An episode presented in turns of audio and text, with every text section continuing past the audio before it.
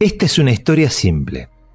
Una historia que tratará de descubrir cómo unos pibes de uno de los barrios más normales del mundo decidieron salir a crear música, con fría tecnología novedosa, y consiguieron conmover a todo aquel que iba siendo envuelto en sus sonidos, y escuchando su evolutiva obra paso a paso, disco a disco, nota a nota. Les damos la bienvenida al oscuro y electrónico mundo de Patch Mode.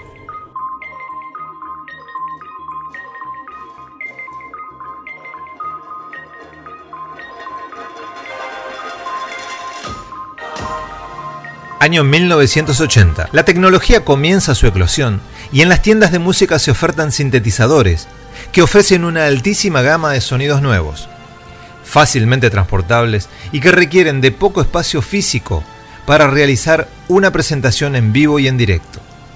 El cambio se avecinaba. Ahora también se podía hacer rock sin guitarra, bajo ni batería.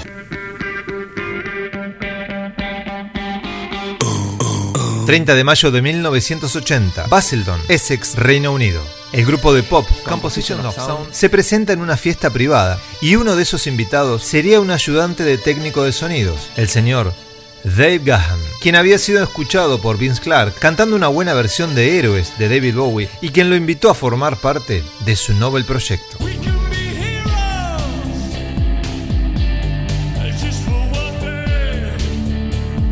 El 14 de junio de ese mismo año del 80, con Dave Gahan al micrófono, sería la primera vez que los futuros de Patch Mode tocaban en vivo arriba de un escenario. Esa misma noche, luego del concierto, Dave les propone cambiar el nombre del grupo. Allí nacía The Patch Mode, moda rápida en francés, nombre de una de las revistas de moda del país galo, que había caído en las manos y en las retinas del nuevo cantante del recién bautizado grupo.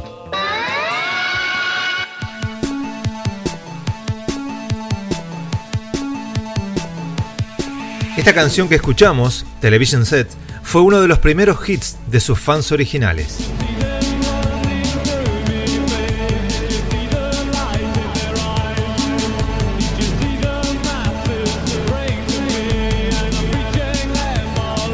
Su primera incursión discográfica se desarrolló para un compilado de nuevas bandas, que por ese entonces recibían el mote de futuristas. El compilado se llamó Some Bizarre Album y participaron con esta canción, Photographic. Photographic.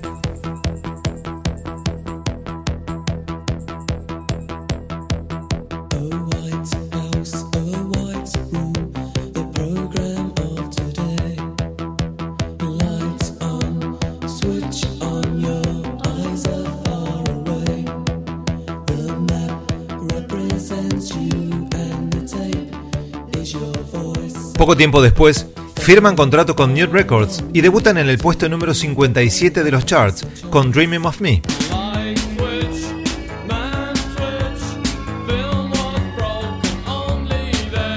Esto es, en febrero del 81. Y llegarían a tocar como teloneros de Ultravox para iniciar ese ansiado despegue.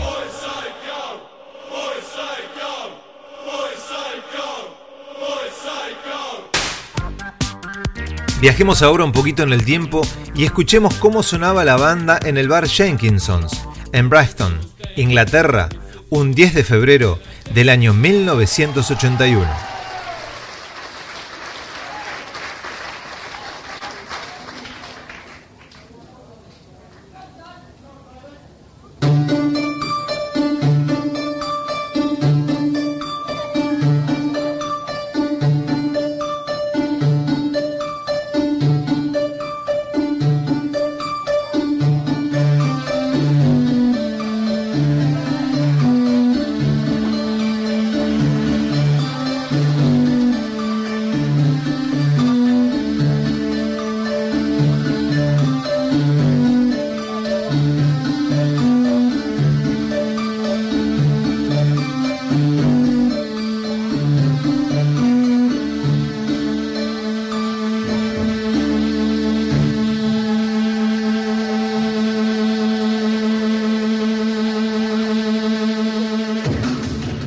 Life sería su segundo single y con él directamente a tocar en televisión, en el programa Top of the Pops.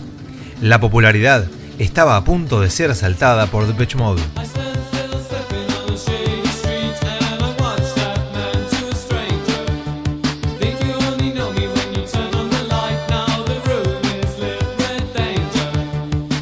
Speak and Spell se llamaría su primer LP, novedoso, fresco e innovador, pero no marcó su música en los discos posteriores. Ritmos bailables, melodías simples y letras intrascendentes, fiel al estilo Vince Clark y con un hit pegador, eficaz e inolvidable. Sintético, pegadizo, bailable, ochentotal.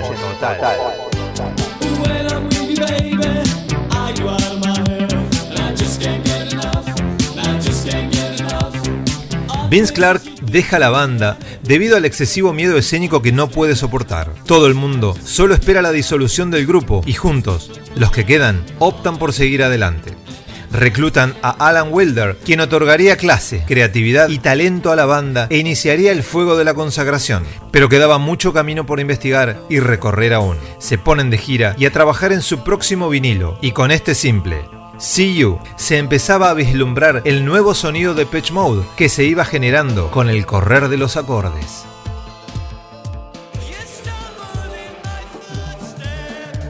Su siguiente obra, A Broken Frame, fue un segundo inicio y mostraba pinceladas del grupo que se venía gestando. El éxito aún estaba lejos de su alcance, pero demostraba a la banda que había vida después de Vince Clark en la prosa del tímido rubio Martin Gore.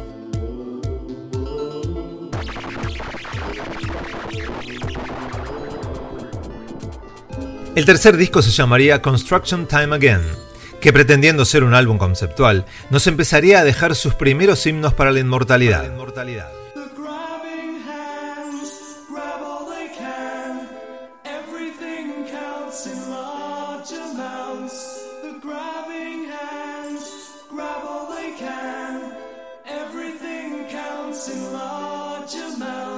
Letras más arriesgadas y mostrando su mala experiencia con las empresas del mundo de la música.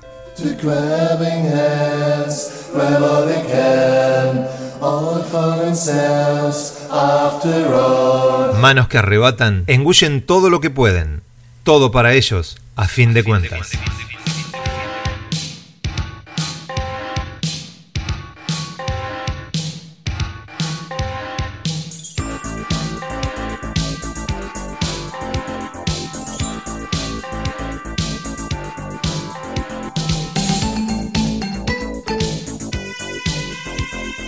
Este fue el disco que inició el cambio. Fue la cuna de la investigación de los sonidos a cargo de toda la banda. Fue el momento en que descubrieron Berlín, a donde fueron inundados de creatividad y muchísimas ganas de crecer.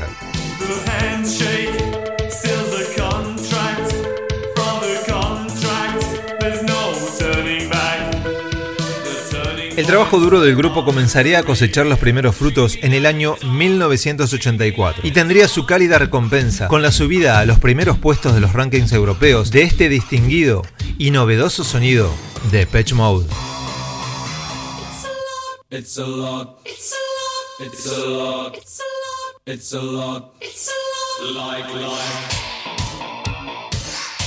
Martin Gore y Alan Wilder se encontraban en la cresta de la ola creativa de la banda. Dave Gahan encontraba nuevos matices en su voz y Andy Fletcher amalgamaba la banda desde su apoyo de base. Todo funcionaba a las mil maravillas y esto recién estaba empezando.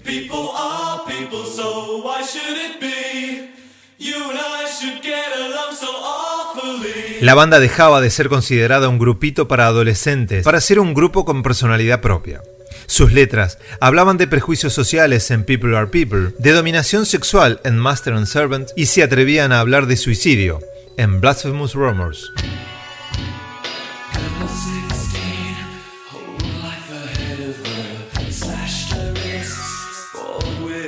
Los organizadores del Live Aid de ese año, 1985, censuraron a la banda debido a sus oscuras y sexuales letras y posturas dark. Por este motivo, no fueron invitados a participar del histórico evento. Los góticos y los alternativos apuntaban sus oídos a la música de Depeche Mode. Así llegaríamos a su Black Celebration, una obra maestra que coloca a Martin Gore al frente de todo, de las composiciones y de los micrófonos, poniendo voz a cuatro de las canciones del disco. Black Celebration se convirtió en un punto de inflexión en la historia de la banda. Fue el disco de la experimentación, fue el salto hacia adelante y marcó el punto de inicio a un nuevo rumbo creativo. Black Celebration fue para Depeche Mode lo que Revolver había significado para los Beatles. La maduración. En este disco, sus integrantes fueron mostrando cada uno su aporte y lugar dentro del grupo.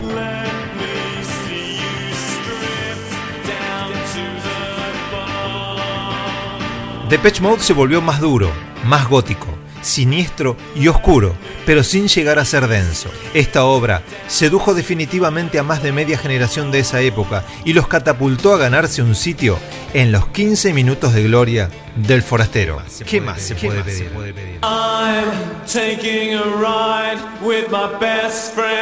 Pero aún habría más. Estaban a punto de asaltar a las masas y lo lograrían en 1987 con su música para las masas donde grabarían su ADN en nuestras cabezas y en nuestros corazones. La gira por los Estados Unidos los llevó a presentarse en 101 lugares distintos y grabaron su disco en vivo, 101, el 18 de junio de 1988, exactamente la presentación número 101 de la gira.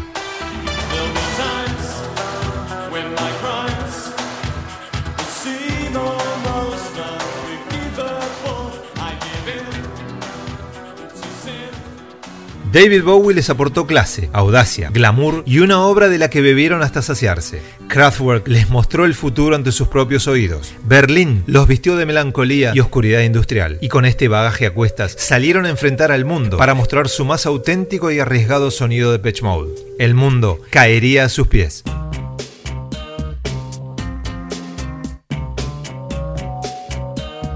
Año 1990, 19 de marzo. Un nuevo disco del grupo aparece en las bateas de las casas vendedoras de música en todo el Reino Unido. Violator es el nombre del LP.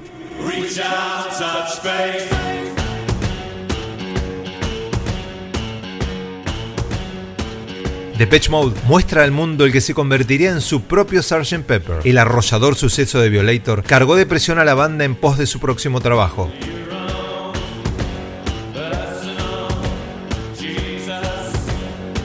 A la vez que el grupo se iba separando más y más entre sí, y los excesos de todos y cada uno de sus integrantes iban en aumento. Sobre todo, de su cantante, quien debido a una sobredosis de heroína llegó a estar muerto durante un par de minutos, un 28 de mayo del 96, en la ciudad de Los Ángeles. Madrid fue el punto de inicio del viaje de la fusión de sonidos tecnológicos con orgánicos tocados por la mano del hombre. Superaron la vara artística conseguida en Violator y se recibieron como gran grupo de la historia de la música popular y con el mundillo del rock arrodillado a sus pies. Emulators, Akai, Roland 700, Minimux, Overheim, instrumentos que fueron dando vida al auténtico sonido de Pitch Mode. Frío, oscuro, distante, pero melódico y pegadizo, contagioso, adictivo. Un sonido claro y con toques de sexo, depresión y lujuria, envueltas en ropas de cuero y pistas de baile, con luces hipnóticas y con colores de neón.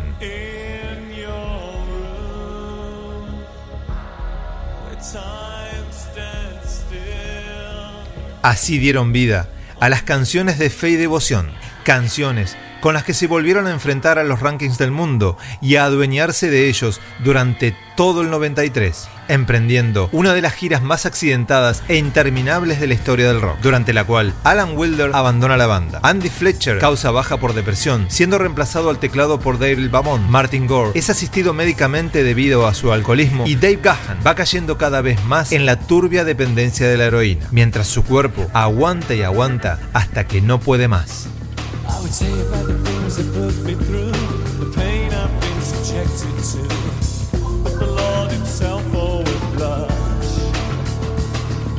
The countless feasts laid at my feet, forbidden fruits for me to eat. But I think your pulse would start to rush.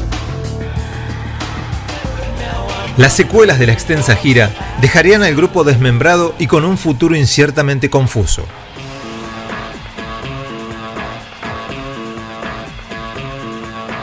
De este modo caótico, llegarían a 1997 y con una placa debajo del brazo que los empuja otra vez hacia los primeros puestos de los rankings del mundo. Ultra. Disco que se hacía escuchar en las radios y que se convertiría en el chute de vida que necesitaban para seguir como banda de rock. Volvían a surcar sus primitivas raíces, retornando a lo simple y electrónicos como nunca antes.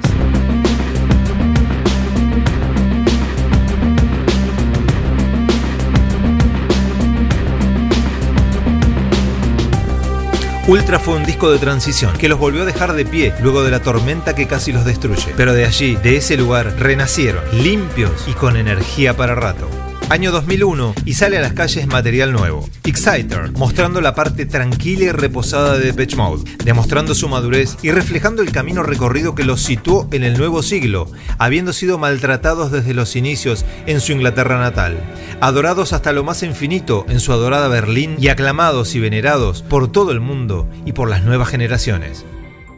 Salieron de la nada más absoluta de las calles de clase trabajadora de Basildon. Enfrentaron a las críticas que los tildaban como una eterna banda diseñada para no ir más allá de ser tapa de revistas rosas de chicas adolescentes de la época. The Patch Mode es la evolución hecha grupo de pop, que luego fue industrial, que mutó en tecnopop, que cambió a grupo de pseudo rock y que siempre se mantuvo fiel a su propio estilo de juego. Estar un paso delante de las tendencias con glamour se incrustaron de lleno en las grandes bandas de la historia de la música del mundo occidental. Hoy están aquí, con toda su música, con todo su ritmo, en la cita obligada de sus 15 minutos de gloria. Santiago Bracamonte, el forastero, te invita a cerrar tus ojos y a abrir tus oídos, porque desde aquí, desde este momento, ahora, las palabras ya son innecesarias. Words are very unnecessary, they can only do harm.